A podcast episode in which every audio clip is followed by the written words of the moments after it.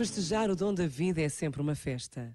É bem verdade que cantar os parabéns a uma criança tem sempre um encanto especial, mas festejar os 70, os 80 ou os 90 anos de uma mãe, de um tio ou avô é uma alegria maior.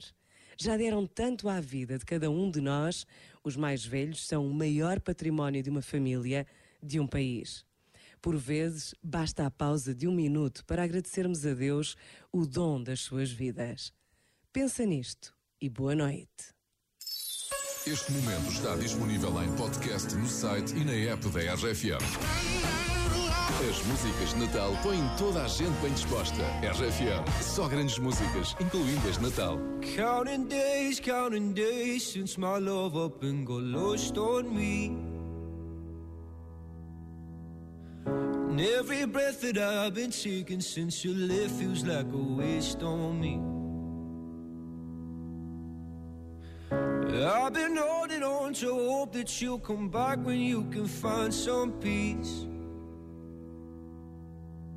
Cause every word that I've heard spoken since you left feels like a hollow street.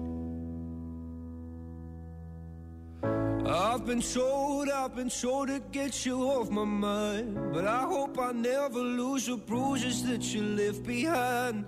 Oh my Lord, oh my Lord, I need you by my side. There must be something in the water. Cause every day it's getting colder. And if only I could hold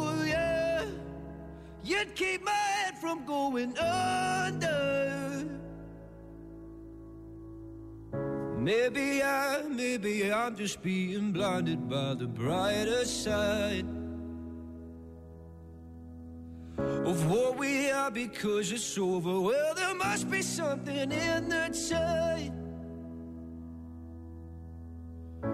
I've been told, I've been told to get you off my mind. But I hope I never lose the bruises that you left behind.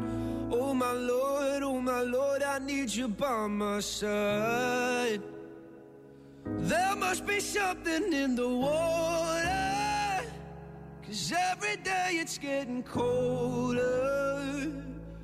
And if only I could hold you. You'd keep my from going under.